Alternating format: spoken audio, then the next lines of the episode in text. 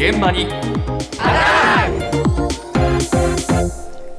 朝の担当は田中ひとみさんです。おはようございます。おはようございます。今日はですね、あの新聞いろいろ見てますと、学校についてのニュースがたくさん出ていいやーました。出てますね、今日はいね。ろいろあるんですよね。教員が逮捕された事件もあれば、ん中学生が不幸にも刺されてしまったという事件もね、ありましたし、ええあと杉並の小学校では、校庭に釘が放置されていて、生徒がね、大怪我ねそうなんです。ええあと、毎日新聞の一面にも学校関連の特集が出てたりと、様々あるんですが、えそんな中、朝日新聞がですね、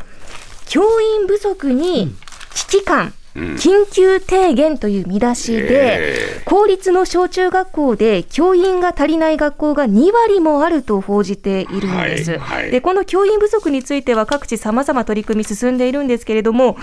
そうした中、ペーパードライバーならぬ、ペーパーティーチャーを対象にした説明会が神奈川県で行われていましたので、実際に行ってきました。うんはい、どんな内容だったのか、神奈川県立総合教育センターの企画調整部、吉田達彦さんに伺いました。対象は、教員免許は持っていますが、教職についていない方が対象です。例えば、教員以外の仕事に就かれている方もいらっしゃいますし、え定年退職されている方もいます。えまた、すぐに働きたい。そんな方には、講座の後にある登録会を通じまして、年度の途中でも柔軟な形で教職に就く。そんなことの支援を行っています。教職につながって、もうすでに働いてご活躍いただいている方もいらっしゃいます。こう、正規採用へのなんか意欲が高まっていけば良いなと思ってます。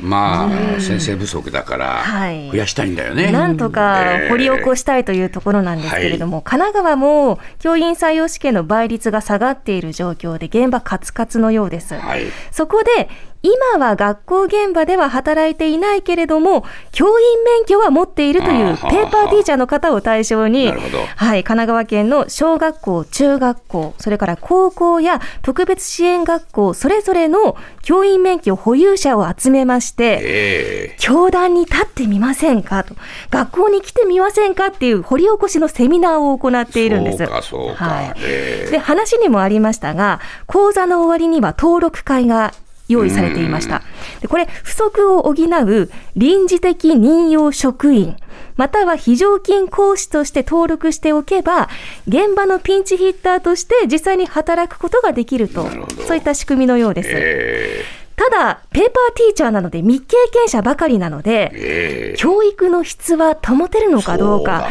ちょっと気になりますよね。よね。はい。これについて、こちらのセンターに伺いますと、うん。人材の育成のため、多様な研修講座を用意していますという回答がありまして、えーまあ、一定の質の確保も目指しているそうで。ああ、そうですか。はい。では、当のご本人たち、ペーパーティーチャーの方々はどうしてこの講座に参加したのか、うん講座に来ていた方にお話を伺いました。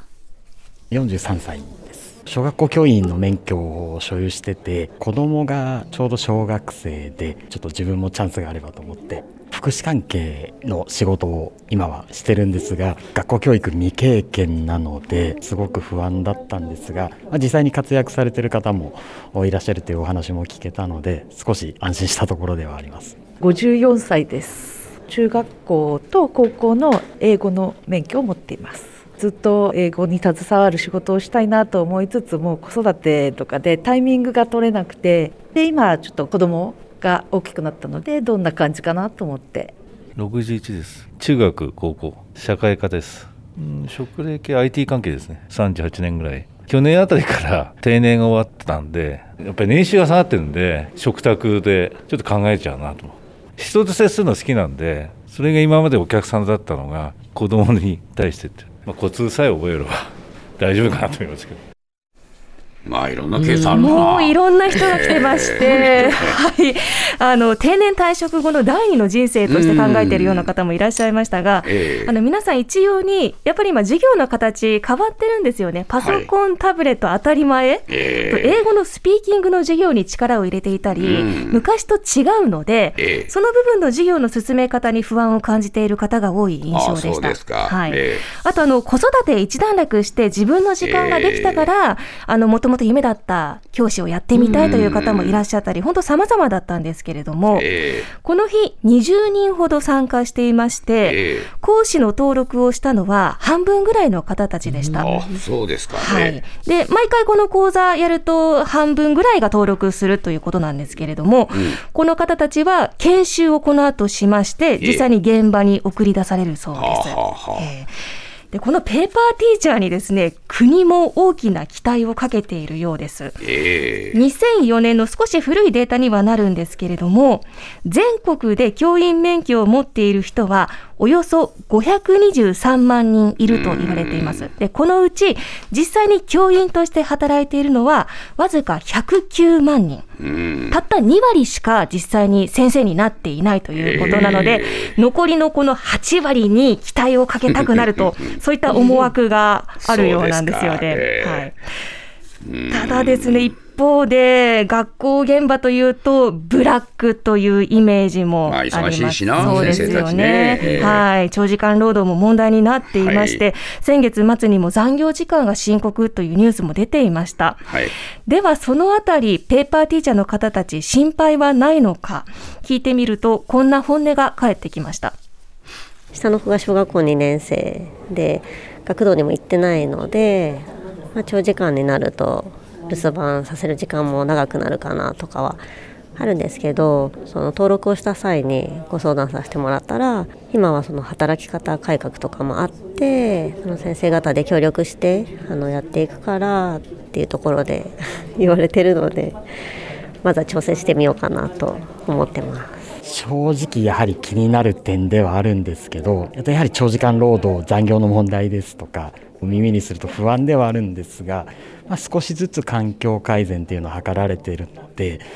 まあ、少しそこにかけてみようかなっていうふうには思ってます。時間的な余裕はかなり今の職種あるので、えー家族の時間とかは取れるんですがおそらくまあ学校教育に携わるとなくなるかなっていうのは覚悟してます。